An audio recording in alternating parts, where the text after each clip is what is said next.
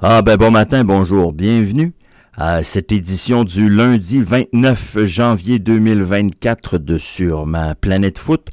Mon nom est Mathieu Thibault, j'espère que vous avez passé un excellent week-end. Euh, la plus grosse nouvelle en MLS, elle vient du Texas ce matin. Euh, c'est la confirmation par le FC Dallas de la signature de Petar Moussa, 25 ans. C'est un attaquant, un croate, euh, qui arrive à Dallas. Euh, on parle d'un transfert, selon Fabrizio Romano, ce matin, on parle d'un transfert d'environ 10 millions d'euros.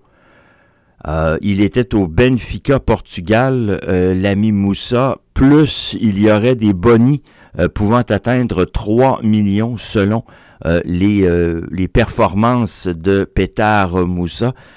Arrangez ça comme vous voulez. Dallas, dont la MLS a bloqué la vente de Jesus Ferreira au cours des dernières heures, Dallas se retrouve avec Moussa, Ferreira et Velasco devant. Il y a pire comme attaque.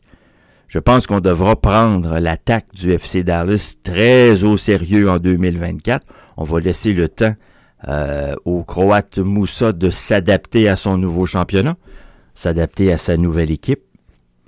On va espérer que Velasco débloque, parce que Velasco, sans dire qu'il a euh, les caractéristiques d'un pétard mouillé depuis son arrivée en MLS, ça serait peut-être exagéré, mais pas tant que ça, finalement.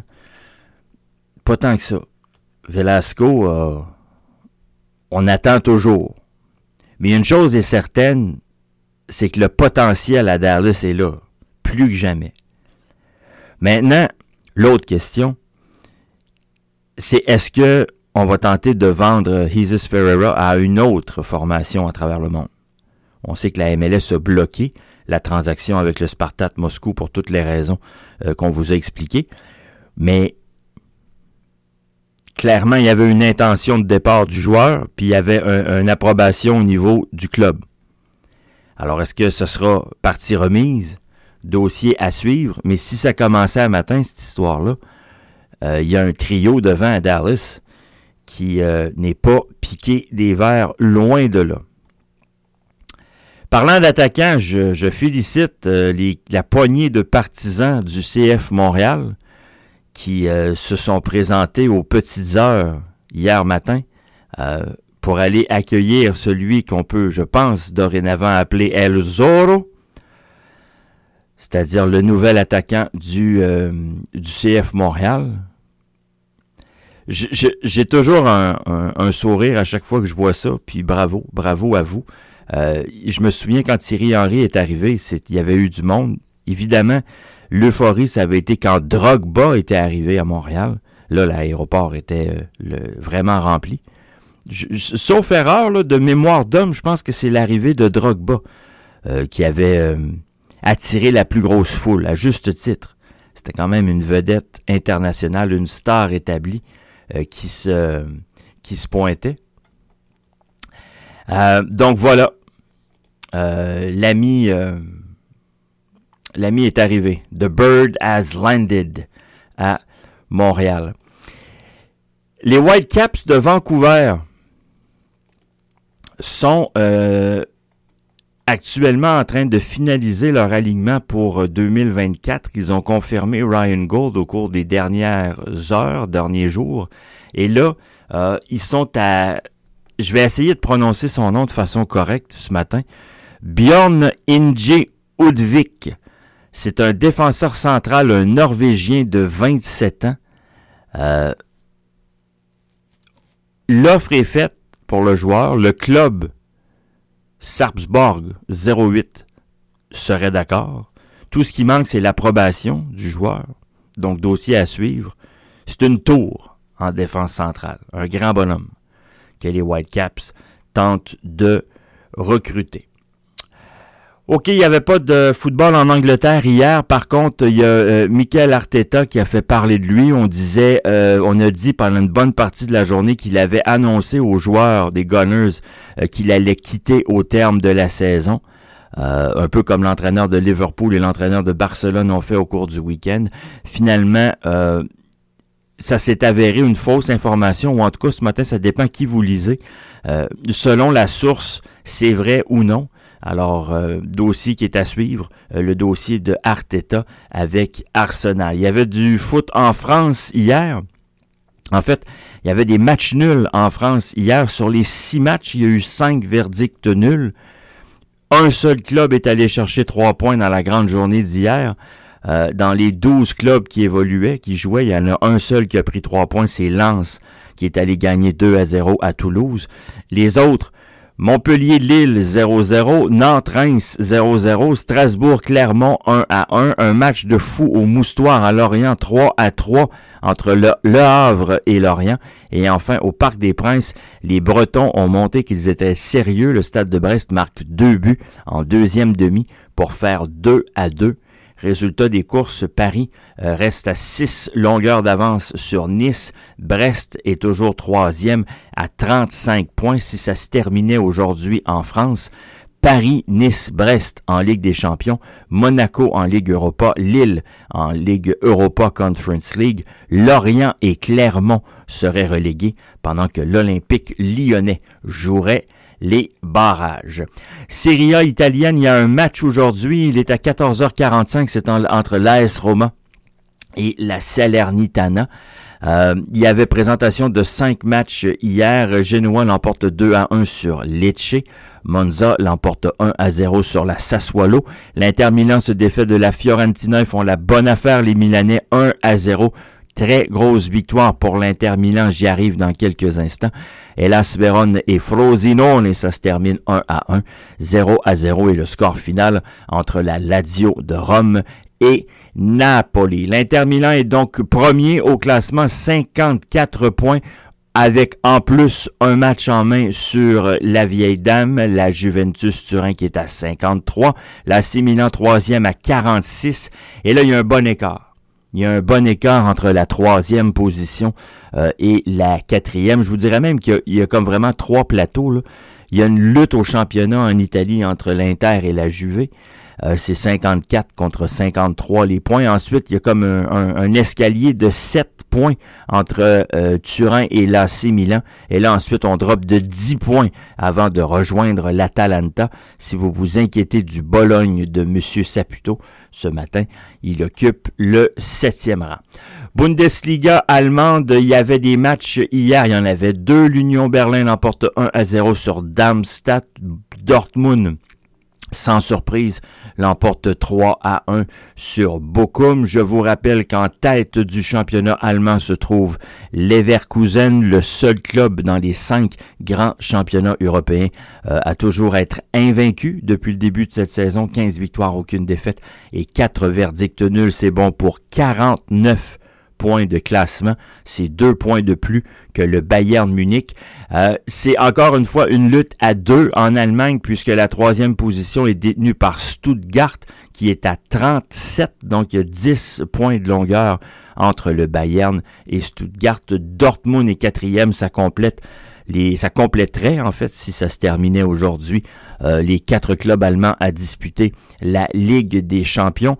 Euh, Leipzig est cinquième, il disputerait l'Europa League pendant que Francfort, la, qui est sixième, disputerait la Europa Conference League. Si ça se terminait aujourd'hui, Mainz 05 et Darmstadt seraient relégués.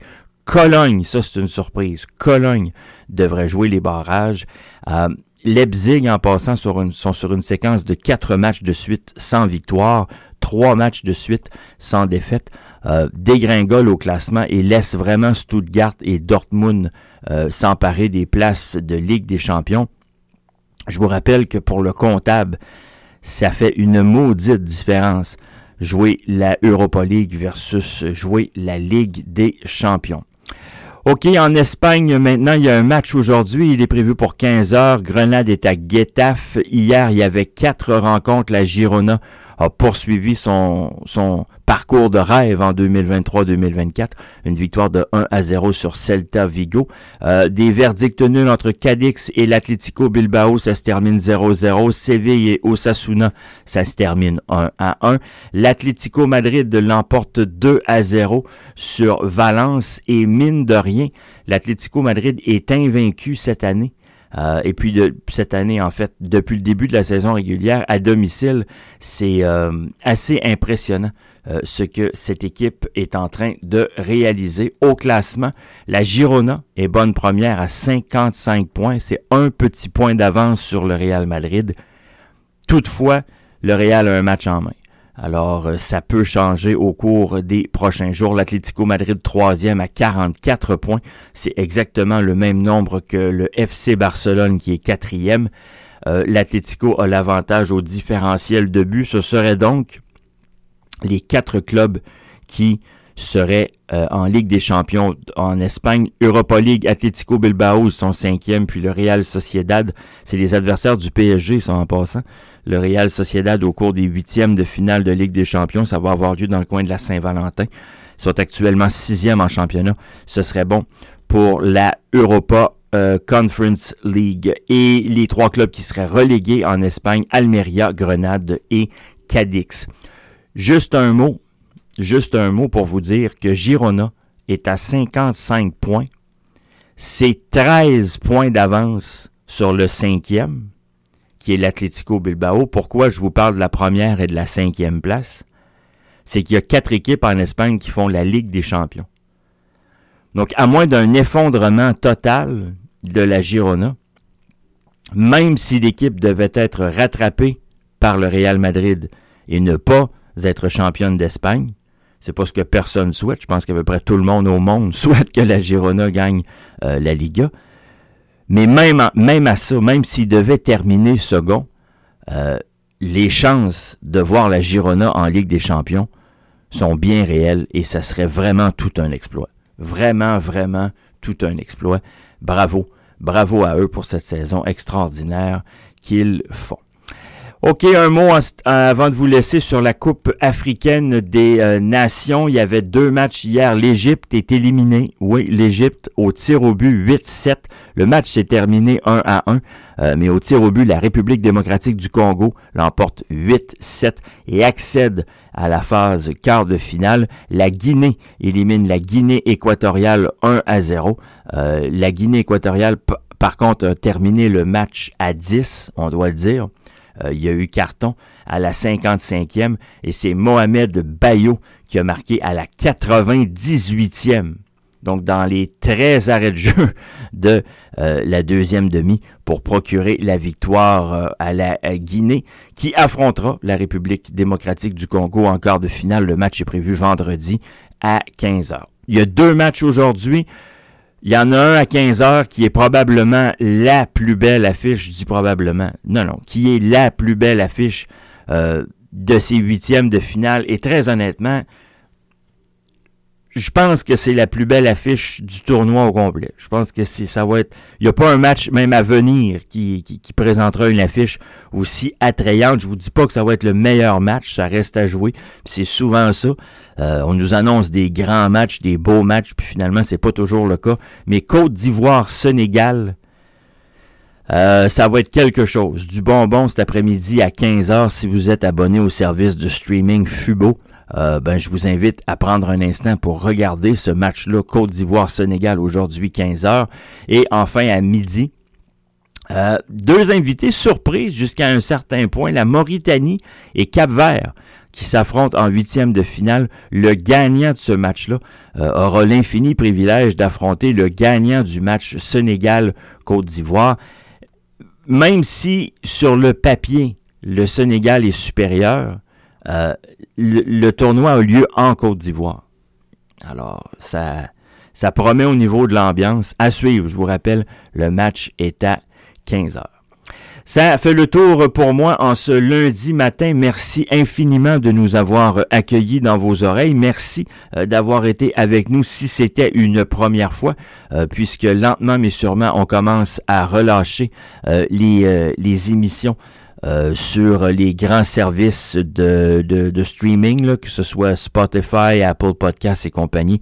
Euh, j'ai annoncé ce matin aux membres Patreon la fin euh, de la tarification à la radio du Ballon rond à compter du 1er février. Merci infiniment d'avoir été là. Mon nom est Mathieu Thibault. Je vous dis à demain.